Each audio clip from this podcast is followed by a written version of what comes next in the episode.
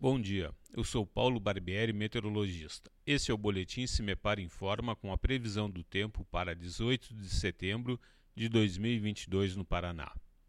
Domingo com poucas mudanças nas condições do tempo no Paraná, ou seja, entre a região metropolitana de Curitiba e o litoral, as nuvens seguem variando bastante ao longo do dia, devido aos ventos que seguem transportando umidade do oceano. Na região da Serra do Mar, as condições são favoráveis para garoas em alguns momentos do dia. No interior, o tempo fica estável com temperaturas mais elevadas no oeste e no noroeste do estado.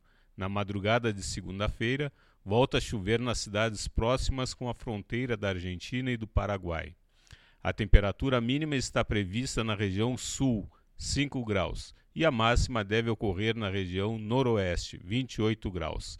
No site do CIMEPAR, você encontra a previsão do tempo detalhada para cada município e região nos próximos 15 dias. cimepar.br Cimepar Tecnologia e Informações Ambientais.